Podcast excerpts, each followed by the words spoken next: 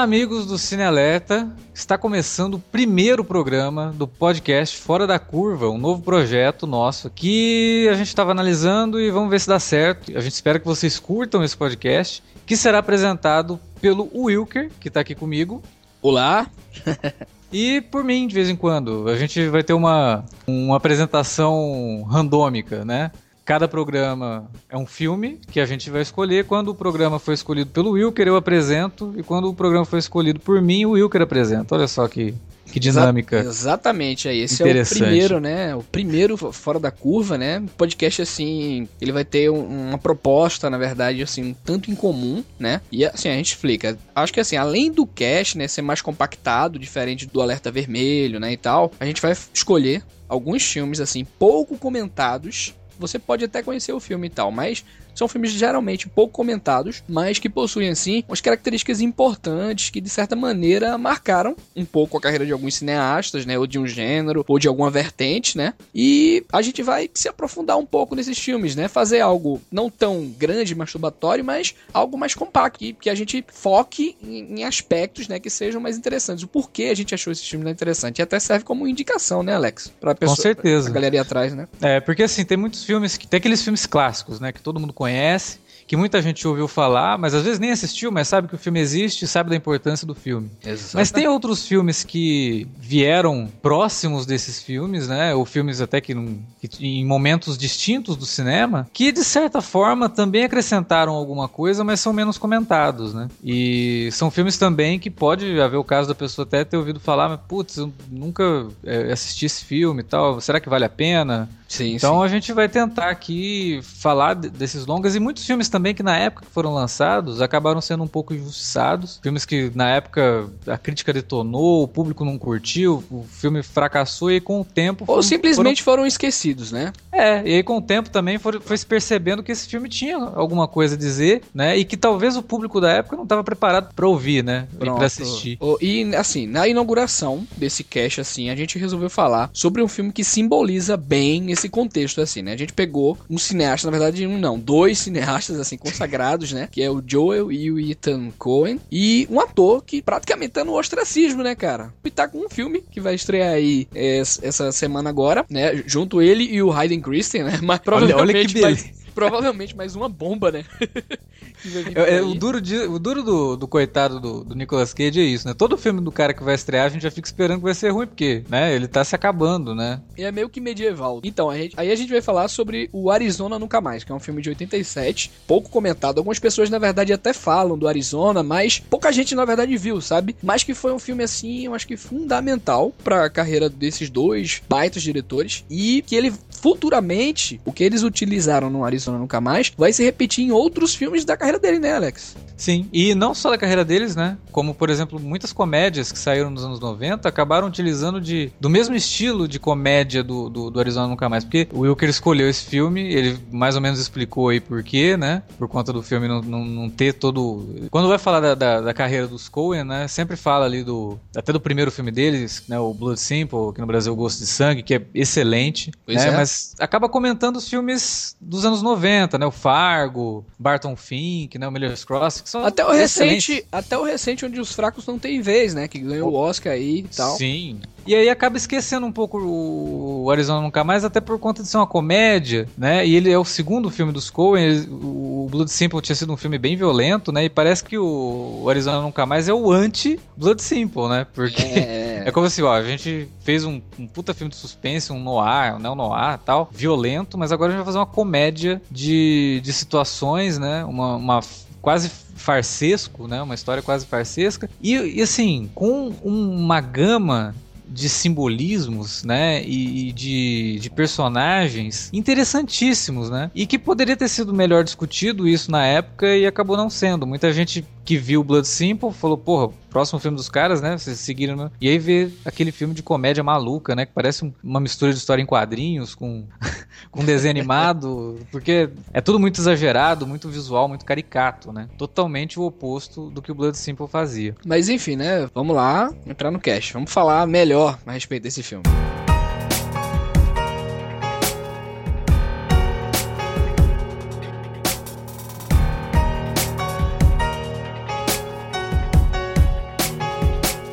Bom, Wilker, é uma escolha sua. Então explica pra gente aí como é que foi teu primeiro contato com esse filme, por que, que você escolheu esse filme, né? Qual é o teu relacionamento com esse filme dos Coen? Primeiro, assim, de tudo, né? Que muita gente vai achar isso bizarro, mas não é, gente, não é.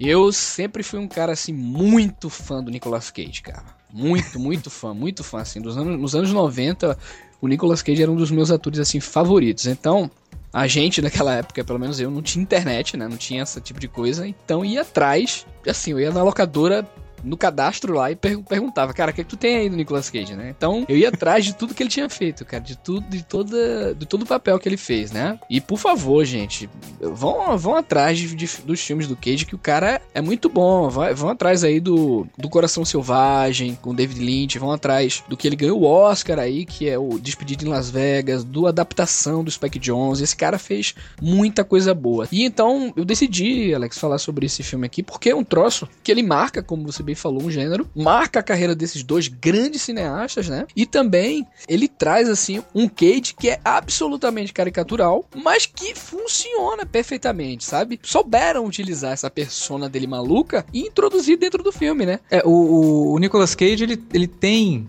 características ali, cara, aquela coisa de ser maluco, né? Ele tem aquela cara de maluco e ele sabe muito bem fazer cara de maluco, que ele precisa de um bom direcionamento, né? Ele precisa de um bom roteiro para poder usar isso a favor dele, né? E, porra, ele tá na, nas mãos dos caras Joel e Ethan Cohen, simplesmente, né? E os caras souberam realmente trabalhar isso por conta desse visual, porque o filme é uma outra época. Eu sempre falo que hoje as pessoas sentam para ver um filme e às vezes elas pegam um filme, por exemplo, do Wes Anderson, né? Tô falando isso porque eu vi há pouco tempo o Grande Hotel Budapeste. E aí tem aquela todo aquele visual, né, aquela coisa toda, e as pessoas sentam para ver um filme do Wes Anderson esperando que elas vão ver um retrato da realidade. Então, às vezes o personagem faz uma coisa, o cara, pô, mas isso não faz sentido, né? Como é que o cara fez isso? Eles têm funções, né, na verdade. Pois é, né? E o Raising Arizona, no Arizona Nunca Mais, ele meio que se encaixa nisso, né? Você tem que sentar, assistir ao filme, a hora que você começar a assistir ao filme, e ele tem uma introdução espetacular, né? Porque ele já te apresenta todo o conflito do filme antes do, de aparecer o nome do filme no,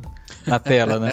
E ele faz uma apresentação muito eficiente. Se você não, se o filme não te pegar ali naquele primeiro momento, esquece. Ele já te demonstra de todos, todas as formas que os personagens ali são muito caricaturais. Eu diria até, Alex, que assim, o primeiro ato inteiro assim não faz a pessoa se empolgar, né? O público de hoje não, né? Eu acho que o público da época também, muita gente que que estava acostumada com as comédias da época, acharam uhum. estranho aquela pegada de humor, né? Era, é, era algo diferente, né? Era algo diferente. É. O humor do, dos Coen é uma coisa assim muito contida, né? É um humor mais de. Não é aquele humor que você vai dar gargalhada. Se bem que tem uma cena no, no filme que eu realmente dei gargalhada. Tem algumas, cena... tem algumas. Tem... tem, mas a cena do assalto ao banco, cara, é fantástica. É que o cara chega ali, parados pro chão. Aí todo mundo fica assim, sem saber o que fazer, né? Aí chega um velhinho e fala: Ó, oh, meu filho, peraí. Resolve. Ou você quer que a gente fique parado, ou você quer que a gente vá pro chão. Se a gente ficar parado, não tem como ir pro chão. Se for pro chão, a gente se mexeu. Aí ele, não, todo mundo vai pro chão e vocês ficam parados no chão. Aí todo mundo vai pro chão. Ele olha assim: Meu Deus, cadê os caixas? Aí você ouve a mulher do caixa assim: A gente tá no chão. São, na verdade, é, são coisas muito sutis, sabe? Assim, o humor, é. ele, na verdade, ele é, entre aspas, um pouco descompromissado, tá ligado, Alex? Ao mesmo Totalmente. tempo que ele é inteligente, sabe?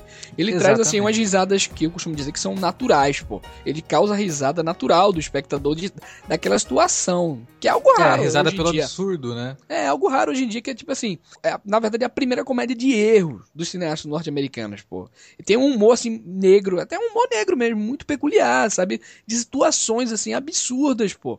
E uma, numa trama convencional, né? Então, é um estilo que depois a gente vai se acostumar, que como você bem falou, outras pessoas seguiram esse, esse estilo também, mas que pra época, pelo menos até o primeiro ato ali, muita gente já tinha largado mão, né? Pô, que que, que é isso, cara? Que troço sem lógica, mas é aquele, aquele tipo de filme, calma, cara, vamos, né, deixar fluir, porque o, o troço é tão orgânico, né não? É, é porque, por exemplo, quando ele fala, né, que ele tem um sonho recorrente, aquele motoqueiro, parece um motoqueiro fantasma, na hora que aparece assim na tela, saindo fogo da roda, pneu da moto, e aí o cara pega e joga joga a granada no coelhinho. E ele tá descrevendo um sonho. E de repente, aquele personagem, ele entra na história. Para, não, peraí, hã? É, era um sonho, agora o cara é, é um personagem do filme? O que, que tá acontecendo aqui, né? A gente já falando de humor, eu acho que eu gostaria também de tocar num ponto que é a questão do humor. O humor em si é um, um troço muito característico, cara, muito pessoal, sabe? É, subjetivo, né? Muito, pra muita muito, gente muito. é engraçado você ver um cara peidando, pra muita gente não é engraçado coisa nenhuma, né? Exatamente. Aí o que é que acontece? É, tem muita gente que morre de rir com os filmes do Adam Sandler,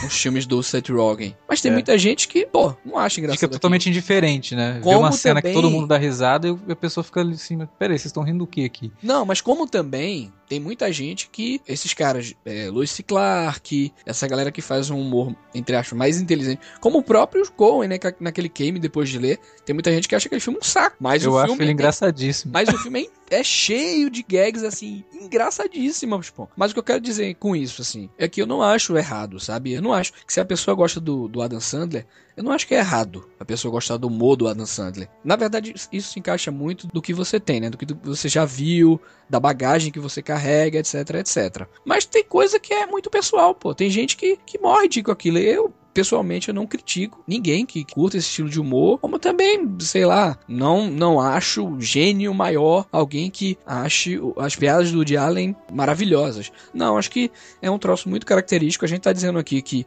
é um humor sutil, do Arizona. Nunca Mais, isso. Mas que, que também é preciso você perceber o filme, né? Entrar no clima do filme.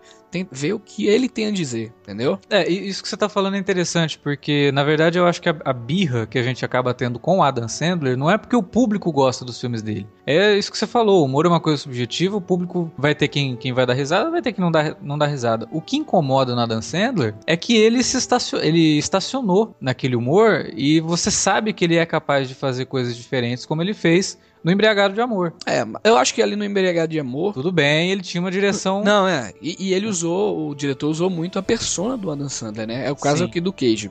Um Mas você sabe que ele tem capacidade de fazer outras coisas. E ele tem, não tenta fazer outras coisas. Muito pelo contrário, ele vai se rebaixando cada vez mais. Mas não, mas não, o público, né?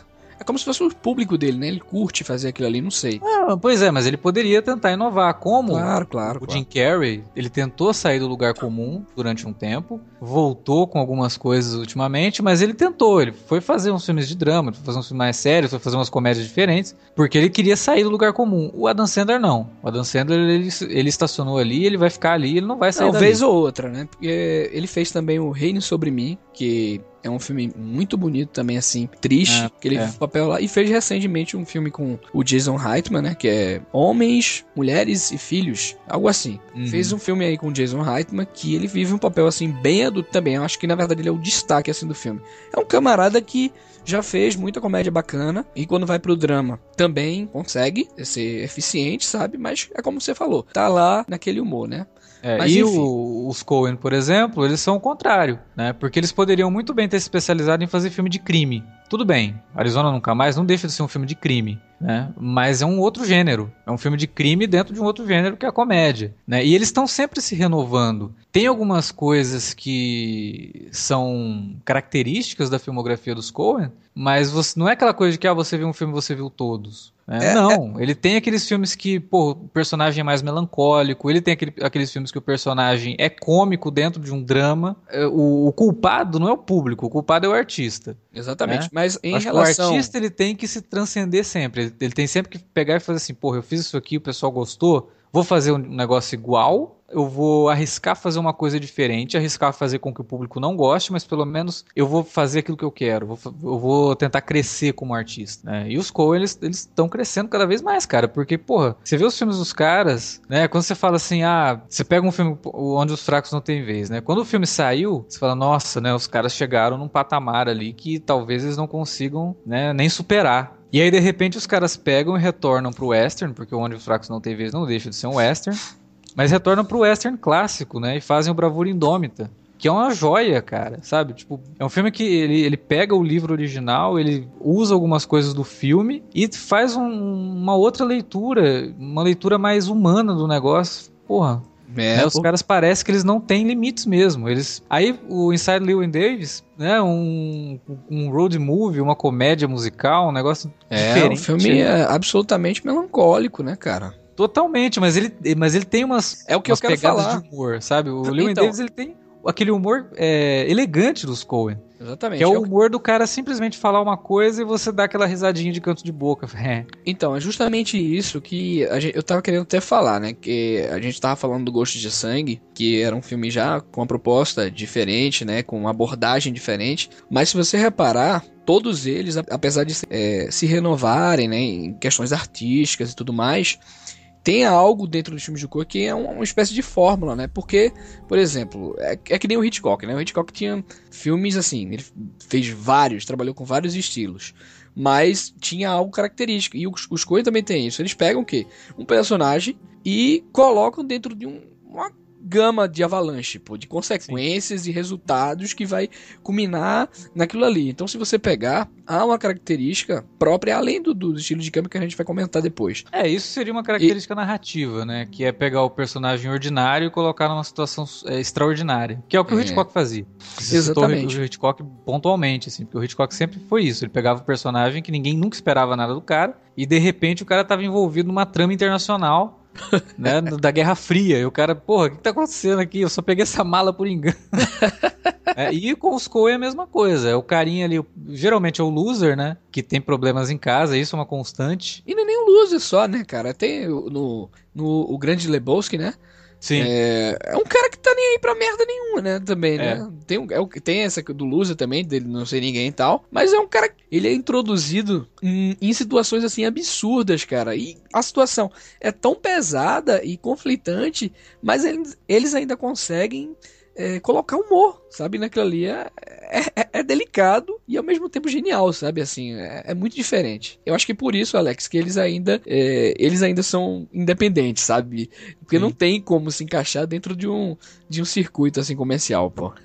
é, e também ninguém é maluco de pegar os Coen como diretores de aluguel, digamos assim, né? Porque sabe que os caras vão transformar qualquer projeto num projeto deles, né? Eles têm que ser independentes, eles têm que ter liberdade para fazer o que eles querem, porque senão, cara, já era. Os caras, eles são autores, né? Então é realmente muito difícil você imaginar os caras ali numa situação de estúdio que é importante citar, né? Essa questão da autoria para estúdio realmente é, é complicado, né, Alex? O cara tem que saber trabalhar, né, em cima disso aí, né? O, a pessoa, o diretor, o autor, né? Quando ele vai para o estúdio, ele tem que saber ser político, né? E ao saber ser político, ele é obrigado a fazer certos sacrifícios que eu não consigo ver os Coen fazendo, sabe? Porque eles, eles são muito certos. Eu acho que, pô, você pegar o Arizona Nunca Mais, que é o segundo filme dos caras, você vê que eles tinham muita certeza do que eles queriam. Não é um filme perdido na filmografia deles, né? A gente falou ali que é um, é um filme que pouca gente vê, pouca gente conhece. É um filme que eu até lembro que passou uma vez na sessão da tarde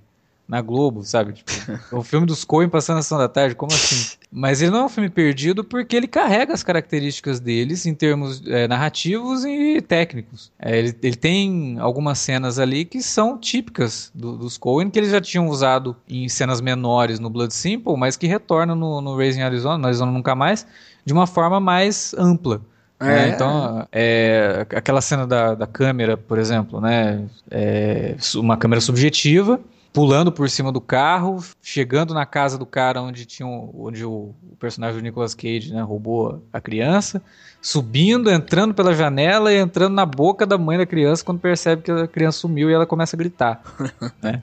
Porra, pera aí, é o segundo filme dos caras, mano. É, olha a qualidade dessa, dessa sequência. É, o filme é, é, tecnicamente assim é muito interessante, pô. Os planos, Por... os Exatamente. enquadramentos assim são muito elegantes, sabe? A fotografia do Barry Sonnenfeld que depois virou diretor, né, cara? O cara que uhum. fez o uhum. MIB aí, que fez vários filmes. Eu acho que o Barry Sonnenfeld consegue captar aquela atmosfera seca, né, do, do, do Arizona ali, de tudo aquilo ali, como também ele imprime aquele universo meio burlesco, né? Meio de sonho, sabe, velho? Até nos, né, nos sonhos do, do Rai, que é o personagem do Nicolas Cage, tem umas paradas que é um show à parte, sabe? Artisticamente falando, sabe? É, a cena que ele entra no quarto dos bebês né? E aquele quarto todo coberto de azul. E ele no chão ali tentando pegar os bebês e começa a tocar uma música que remete ao tema do tubarão, sabe? E Sacada, toda a né, construção, né, cara, da cena é muito boa. E você fala, meu, onde é que, onde é que estão as pessoas que discutem cinema que não falam do, do, do Arizona nunca mais, né? Só querem saber de falar do, dos filmes mais recentes ou dos mais, né, tipo Fargo, que foi o Os diálogos, que... pô, os próprios diálogos, assim, são muito surreais, sabe? Os diálogos são excelentes, cara. A, cara... As, a, as sacadas do Rai quando ele começa a perceber que o casamento dele tá indo mal, né? Que ele fala assim: me peguei várias vezes é, olhando para lojas de conveniência, porque ele era um assaltante de lojas de conveniência, né? Então eu me peguei várias vezes olhando para lojas de conveniência, inclusive aquelas que nem faziam parte do meu caminho de ida para casa. Tipo, o cara já tava totalmente pirado, ele queria voltar a ser é. criminoso. E, é uma melancolia meio embutida ali, sabe, velho? Totalmente, né, cara? Você vê que ele trata de um negócio assim muito delicado, de um negócio muito humano, que é um sentimento de vazio, né? Um sentimento de conflito, mas com humor embutido ali. E tudo no filme é dessa forma, na verdade. O filme ele, ele discute a questão assim do, não diria do consumismo, mas da necessidade que as pessoas acreditam do que é a família, né? Sim, sim. E para ele a família só estaria completa o dia que a, que a mulher dele fosse mãe e ele fosse pai. É, tem, tem um diálogo, tem uma, uma justificativa muito bizarra do Rai, que ele fez, meu irmão, seria injusto algumas pessoas terem muitos filhos e a gente ter tão pouco, né? Então. A gente não tem nenhum, gente, né? É, a gente, a gente, besteira a gente roubar. uma criança tão absurdo que. Mas é, assim, é um troço. É veja a cabeça. Né? É, na verdade, é, é, um sutil estudo do comportamento humano, se você reparar, tá ligado? Não, então, totalmente, porque ele, o, o filme ele faz uma análise disso. Você vê que tem muita, muita coisa assim de livro, né? De como criar seu bebê, é, revistas, mostrando como se a sua família só, só vai ser uma família completa, não importando o quanto você ama sua esposa ou quanto sua esposa te ama, se vocês tiverem um filho. Vocês precisam ter um filho, entendeu? Pois então é, é, é, aquela coisa na cabeça do cara até o ponto dele chegar à loucura de achar, pô, a melhor ideia que a gente podia ter era roubar uma criança, né? e assim, esses diálogos são tão malucos assim que aí é que eu acho que mora o perigo, tá ligado? Muita gente vê aquilo ali, aquele troço caricatural, né? Como a gente falou, tem uma função para aquilo ali. Pois é, eu acho que assim, fica tudo muito bem fechado no filme quando eles vão entregar a criança de volta, né? Que aí tem todo aquele discurso do pai da, do, dos bebês, e que é um discurso até meio piegas, cara, mas é tão bonito que ele fala, né? é, e, e aí leave fecha o tema. Eu acho que quem não sacou durante todo o filme pega a mensagem ali, sabe? Só se a pessoa tiver, não tiver prestando atenção mesmo no negócio. Mas no finalzinho eu acho que ele dá muito bem o recado. E aí depois, né, quando o Rai começa a falar a visão que ele teve, o sonho que ele teve do futuro e tal, que é maravilhosa também aquela cena. Muito sim, bonita sim. aquela cena. E ele diz isso, né? Então, quando ele descobre que a felicidade dele estaria ali ao lado da mulher dele, independente se tivessem filhos ou não, né? É bem bacana, é bonito isso. Com né? certeza. E, e o casting também, né? Um elenco, assim, tá muito entrosado, né, velho? É, vontade, a gente tava né, falando do, do Nicolas Cage, mas, porra, John Goodman e William Forsythe, como os dois assaltantes, cara, é, assim, uma dupla impagável, né? Porque, primeiro que a, a cena que eles estão fugindo da prisão já é um troço simbólico do cacete, né? Que é como se eles estivessem nascendo de novo ali quando eles saem da prisão e o cara, né, saindo daquela lama e berrando como se fosse o primeiro choro, ele pega o irmão dele pelo pé, assim, de cabeça para baixo, só faltou dar um tapa na bunda, né? Eles vão usar é, essas mesmas características, né, cara? Tem, no filme. É, e aí, meu irmão, cadê você? Sim. No, no próprio Lebowski, né, cara? Com o John Goodman, um personagem até parecido também, sabe? É porque o John Goodman é aquilo, né, cara? E, e, o Cage, né, cara, assim, você vê que ele tá se divertindo, cara, em cena. Não, não é um troço forçado mesmo, assim, é uma, uma diversão do cara e ele, ele vai bem, né, cara? Não, eu acho que o Nicolas Cage é um dos grandes papéis do Nicolas Cage ali, cara. Tanto que ele até se repete um pouco, né? A gente falou do, do Coração Selvagem. Ele repete algumas coisas ali no Coração Selvagem, sabe? A forma como ele encara o mundo, assim, é. Porque o, a, a escolha inicial pro personagem, você sabe quem era, né? Não, quem? era pra ser o Kevin Costner. Os Coen queriam o Kevin Costner. E, apesar que eu não acho, cara, uma caricatura assim, eu acho o Kevin Costner tão é, sereno pro papel. Pois é, eu não consigo imaginar como que o Kevin Costner faria esse filme. Seria totalmente diferente. E eu acho que o Cage é fundamental para o filme funcionar, porque ele, o, o, lance do Nicolas Cage é que ele nunca teve medo de parecer ridículo. não, mas isso, isso tem que ser uma coisa vista pelo ponto positivo, sabe? Porque pois no é, filme, cara, porra, você vê. Que, que é aquela, aquela cena, Alex, dele com a touca olhando assim pra câmera, praticamente, dando língua. Sério. Cara, que bizarro, cara. Aquele não, bigode o dele, aquele. É. O que, que é aquilo, sabe? Então você vê que o cara, ele realmente ele não tem medo de, de parecer ridículo. Coisa que muito ator tem, né? Muito ator tem medo de. Não, não vou fazer isso aqui porque pode prejudicar a minha imagem. Mas o Nicolas Cage, ele tava na coisa assim de que, meu, vou fazer qualquer coisa. Tem um filme que ele faz que é um filme que ele é maluco, ele acha que ele é vampiro. Cara, eu sei que tem uma cena dele comendo uma barata, é um negócio bizarro, cara, mas que eu só consigo ver o Nicolas Cage fazendo aquele filme, entendeu? ele dá umas piradas assim muito fodas, pô, sabe? Tem um personagem que ele faz que é um filme que eu acho eu sou apaixonado também, merece um lugar aqui no cast. A gente vai ter futuramente, que é o Feitiço da Lua, que ele, é, ele faz um personagem sem a mão, pô, ele não tem uma mão. Então ele contracena com uma personagem da Cher. Cara, ele chega assim, tipo, de uma de camiseta, assim, meio que sem a mão e pá. E, tipo, faz aquelas caras e bocas pra mulher. E você fica, caraca, a, aquela cara tentando conquistar a mulher, pô. Só que o troço fica ridículo, cara. É, porque, é. pô, a gente tem que levar em conta. O Nicolas Cage não é um cara bonito, né? Ele não é um galã. Então ele já é esquisito, assim. Ele já tem, ele tem uma cara até de triste, aquela sobrancelha caída dele, aquele negócio que parece que ele tá sempre querendo. Parece que o cachorro que caiu da mudança, né? E aí ele pega esses personagens que exigem dele essa coisa de que, olha, o personagem é maluco e você vai se soltar. E ele se solta, cara. Ele sai super bem. Porra, tem, tem muita cena bacana. Tem a cena dele na perseguição, quando ele resolve roubar um pacote de fraldas da, da, da, loja de conveniência, né? E que, porra, é super exagerado o jeito que ele para o caminhão do velhinho, e aí de repente quebra o vidro, e aí a perseguição vira um troço maluco, parece um filme policial, né? A perseguição atinge níveis é, absurdos. É tudo nele, cara. Tem que, a câmera persegue o Nicolas Cage nesse filme. ele consegue, né? E ele consegue manter, né, cara? E ele consegue Segura manter. Segura a barra bem, né? Exatamente. Quer dizer, ele não tinha muita experiência nessa época, né? Tinha feito o que antes disso? Ele tinha feito umas pontas, né? Praticamente é, ele tinha feito pequenos. Club, né? No Selvagem da Motocicleta, né? Que é um puta filmaço não, também do, do Coppola. O entrou, Asa... ali, entrou ali por nepotismo, né? É, o, o, o, Asa, o Asa da Liberdade, né? Que é um filme bacana com o Champagne. É, tinha feito pouca coisa, assim, mas protagonizar mesmo um filme dessa forma, acho que foi os Coen que viu, na, que viu maluquice nesse cara. Esse cara é louco, cara. Tem que. É, tem, tem que... que ser.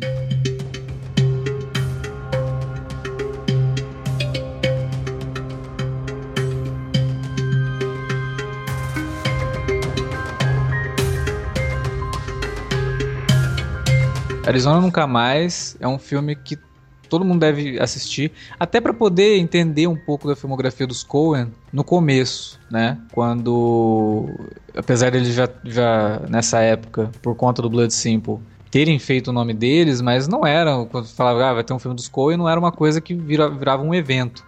Né? Hoje, quando você fala que vai ter um filme dos Coen, você já fica imaginando, porra, será que vai ser indicado a Oscar? Porque sempre né, acaba caindo nessa. Depois do Fargo foi um negócio assim que realmente Enfim. explorou. Enfim, né? Eu acho que é de uma leveza assim absurda, cara. Tem um humor, como eu falei, descompromissado e ao mesmo tempo inteligente, né? E traz aquele, aquele sentimento natural, pô, ao espectador, né? Que o primeiro humor negro, assim, muito peculiar, tipo numa trama convencional, pô. Se você reparar. É uma trama maluca, com certeza, mas de uma família, cara, que quer ser feliz, sabe? Mas o cara é um maluco da porra e tenta, através de, desses meios, conquistar o que seria para as pessoas uma família feliz. Você vê que, mesmo eles ele era ele foi tava apaixonado por uma mulher mas quando eles quando ela descobre né que não pode ter filho é, eles meio que entram numa melancolia terrível né cara? E é o que acontece assim em vários casais né bicho? Sim. Então isso isso é passado de maneira muito orgânica muito natural que pouca gente capta até pela maluquice e tal mas é, aí é que tá a beleza do cinema dos Coen né? Pô tem muita coisa sutil dentro disso aí, que na verdade é background, né, Alex? Pois é, tem isso que eu falei, né, da, da questão dele pegar e fazer uma. esmiuçar um pouco o que é a família. E tem uma cena que é quando aquele casal, né? Eles acabaram de conhecer aquele casal, o cara é o patrão dele, que eles vão lá para um almoço. E tem aquelas crianças infernais, né? destruindo tudo e o cara achando né, tudo legal, tudo engraçado, tudo bacana, contando piadas racistas. Né? Ele, ele faz esse comentário também. Peraí, é, para ser uma família perfeita, você não tem. Então vamos pegar essa família aqui que tem filhos e olha só esse cara. Ele faz piada racista, ele faz pouco da mulher dele, né? Faz piada com o peso da mulher dele. Ele não educa os filhos, os filhos fazem o que querem com ele, não tem respeito nenhum. E será que né? É isso, né? Só ter filho é o que faz a família perfeita, né? Não falta alguma coisa ali, Não falta um pouco de respeito, não falta um pouco de amor ali, por ele por ela e é, pelas tem, crianças. Tem uma humanidade, né, cara? Tem uma pois é, humanidade, é, assim, muito bacana no filme.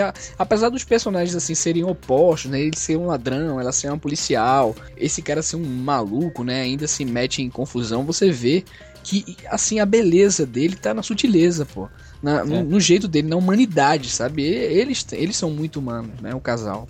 É, e precisava do filme ter toda essa característica de farsa, toda essa característica de hiperrealidade, assim, uma coisa bem exagerada por conta dessa história. Porque tudo isso que a gente falou, né? Imagina transformar isso num filme sério. Porra, seria um filme de te deixar para baixo, né? Seria um filme que iria discutir um monte de coisa, fazer você pensar na sua vida. E não é essa a preocupação do filme. A mensagem tá lá, né? Mas é um filme de comédia, como você falou, descompromissado. Ele não tem muita, muita preocupação em ser didático, né? Então as, as, coisas simplesmente vão acontecendo. A câmera dos Coen está tá sempre em movimento, né? Um, um, bom filme ele tem que ter essas camadas. Ele vai ser melhor ainda se cada vez que você assistir, você tirar uma camada dessa e descobrir outra, né? Com certeza. E esse é um filme que você consegue fazer isso, sabe? Você assiste ele uma vez, você vê a comédia. Enfim. Aí você assiste ele uma segunda vez, você vê que tem, uma, tem um comentário social ali por trás. Porque tem toda a, a, questão do meio, né? O meio faz o homem, por que, que ele tá sempre voltando pra cadeia, né? É, toda a questão política que ele discute, que ele fala que ele até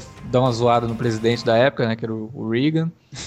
então, porra, o filme tem essas camadas. E cada vez que você assistir o filme, você tirar essa camada e descobrir outra, para quem gosta de cinema, é uma das melhores recompensas, assim, de você assistir o filme pela quinta vez, assistir, aí você olha uma coisa e fala, porra, não tinha sacado isso. E é por isso, Alex, que ele é uma peça, né, de arte fora da curva, né? É mal compreendido, né? Ele é deixado de lado realmente pela sutileza que ele possui, o que é uma pena, cara. É, e até pela idade, né? Muita gente, é aquilo que a gente falou, é, muita gente ouve, ouve falar dos Coen por conta dos filmes mais recentes e esquece que os caras começaram a carreira em 1984. Eles não surgiram nos anos 90, no final pois dos anos é. 90, também não surgiram nos anos 2000.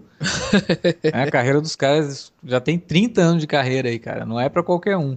É até legal assistir o, o Arizona Nunca Mais. A pessoa nunca viu os filmes antigos do Coen. Começar pelo Arizona Nunca Mais foi o filme mais leve. E aí depois ir pegando os outros pra ir acostumando, né, com a com aqueles finais malucos que eles gostam de fazer, né? E que faz muita gente sair do cinema com raiva, né? Tipo, o, onde os fracos não têm vez mesmo. Teve gente que saiu do cinema querendo destruir o pôster do filme, né? É, porque o, o Onde os Fracos Não Tem Vez, é, ele é um filme bem parado, né? Ele é um filme, assim, muito contemplativo e tal. É. Por exemplo, tem um amigo meu que fala, cara, é um dos piores filmes que eu já vi na minha vida, sabe? É sério, é mais. É, é, é, é, um troço muito delicado. Pô, os Coes tem uma coisa que é muito bacana, porque eles falam sobre derrotados, né? Pô? O Inside Lewis Davis mesmo, além de toda a beleza, né, estética que, que o filme tem, fala daquele personagem, pô, que, cara, o cara é um derrotado, cara. Não tem nenhuma lição de moral, sabe? Porra, Não. é a vida. É a vida, né, cara? É a vida. É, ele, ele, pega, ele pega um conceito, que é aquele conceito de sempre lute pelos seus sonhos e destrói o conceito. o cara, ele tava tentando lutar pelos sonhos dele só se fode, cara. Até ele perceber que, porra, meu, não vai dar certo. E eu acho que o mais legal de tudo é quando ele resolve não se apresentar lá no no final, né? É justo no dia que tá o Bob Dylan tocando no bar. Aliás, que ele, ele até se apresenta, mas aí o Bob Dylan vai tocar logo depois dele, que ele se envolve numa briga com o cara lá fora, e que tá os olheiros lá do jornal e não sei o que, os críticos de música e tal. E, cara, mais uma chance que ele jogou fora por conta de uma bobagem que ele tinha feito, né? Porque ele, ele é o cara que se destrói totalmente, né? Por conta da, do, do gênio dele e tal. O cara teve o azar de tocar no dia que o Bob Dylan ia tocar. E aí o Bob Dylan estoura. é, é, é, muito legal. Ele faz umas, umas amarrações ali no Inside Llewyn Davis que é fabuloso. É, muito interessante, muito interessante. É, os Coens dificilmente erram, a bem da verdade, né? Eles fizeram aquele filme com Tom Hanks, que é Lady Matadores, Killers, né? é o Matadores de Velhinhas aqui ficou. Que é assim, não, não é. Esse foi uma tentativa deles de estúdio, né? É. Na é verdade, coisa... é, um, é um remake, né? É um remake, um remake. Foi, foi, aquilo foi um erro, realmente, assim. E eu acho que eles não vão repetir esse erro. Tanto, porra, depois que eles fizeram Matadores de Velhinha, eles pegaram e fizeram o, o, o No Country, né? O Onde os Fracos Não Tem Vez. Pois então, é, pô, né? foi um salto, assim.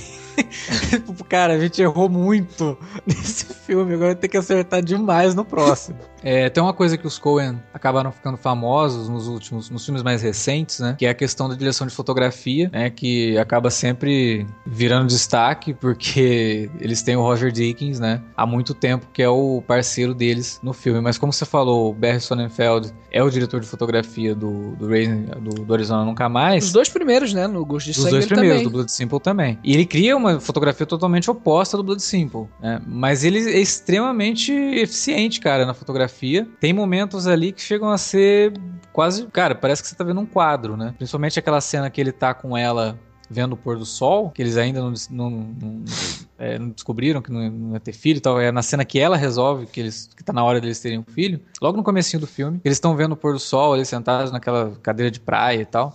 Porra, aquilo é lindo, sabe? Tipo, e é até engraçado que o Barry Sonnenfeld tenha ido para partido para a carreira de diretor mesmo, né? Porque talvez se ele tivesse continuado como diretor de fotografia, tivesse aí junto ainda com os Coen. É, depois ele é. fez outro, o que para mim eu acho que é um dos melhores filmes dos Coen também, que é o Ajuste Final, pô. É que nem o, o cara do Nolan, né, agora, né, cara? Sim, Recente, sim. que assim, foi tão elogiado pelos aspectos visuais dos filmes do Nolan que decidiu fazer trabalhos mais solos, né? Vira, é. Virou cineasta, na verdade, assim. É, e outra coisa também que é característica na, nos filmes dos Coen, que é a trilha sonora do Carter Burwell, que é um excelente compositor. A trilha de, do Blood Simple é fabulosa. E, assim, as outras trilhas do, do Carter Burwell, principalmente o que veio depois, né? Miller's Crossing, eu acho que é uma das melhores trilhas dele. O do Arizona Nunca Mais é, é, é pouco lembrada, mas é uma trilha fora do comum. É, é, porque, na verdade, ela traz aquele clima meio caipira, né, bicho? A trama, né? Ela é meio banjo, country, né? bem, bem diferente, assim, né, cara? É até, até uma função também ali, né? Tem, exatamente. E tem uma vocalização, né? Que é muito legal, assim, que, que é o que eles chamam de yodel, né? Que funciona muito bem no filme. É uma coisa, assim, é totalmente inusitada e acaba soando tão orgânico quanto tudo que o filme traz, né? Então, apesar de não ser a melhor trilha do Carter Burwell, é uma trilha muito interessante, porque ela, ela, ela é mais fora da curva do que até o próprio filme, porque é o, é o tipo de música que você não tá esperando ouvir. Não espera, né? Não no filme, né? Mas é isso, gente. Assim, ó, por favor, vão atrás aí do Arizona Nunca Mais.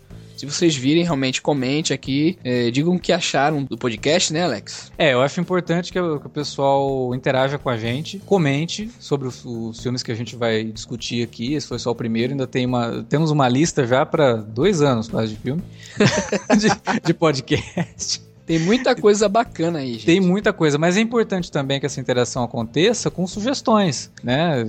Óbvio que é, a pessoa que está ouvindo o podcast, ela vai ter uma ideia e fala, putz, que ideia legal, né? Tem um filme que eu gosto e que eu não vejo o pessoal comentando. Deixa aí no, nos comentários que a gente vai anotar, vai deixar todos. Sempre que tiver uma sugestão, a gente vai deixar anotado, né? Vai calhar de às vezes sua sugestão já, já tá na nossa lista. Mas a gente anota. e que é lógico, isso tem que ser um, uma via de duas mãos, né? É, então, espero que vocês tenham curtido aí, tanto a ideia quanto o programa. E deixem aí o comentário. Se você não quiser deixar o comentário no site, você pode mandar um e-mail para alertavermelho@cinealerta.com.br ou se manifestar nas redes sociais, lá no twitter.com/cinealerta ou no facebook.com/cinealerta, nossa fanpage. Não é. deixe de comentar, né?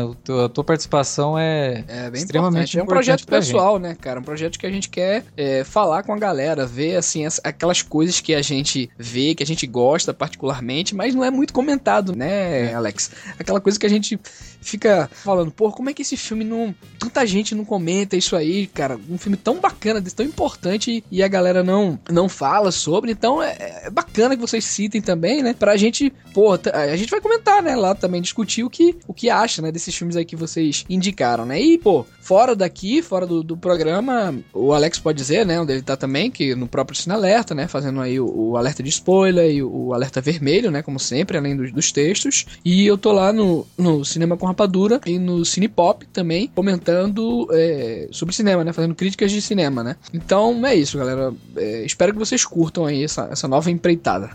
pois é, é um projeto bem pessoal nosso, né? Então espero que vocês curtam mesmo. E a gente volta daqui 15 dias, né, Wilker? Exatamente. Pois é, podcast quinzenal. Na semana que tiver o, o, alerta vermelho, a gente não entra. A gente entra na semana que não tiver o alerta vermelho. Bom, então é isso, galera. Espero que vocês tenham curtido e até daqui 15 dias. Até mais, gente.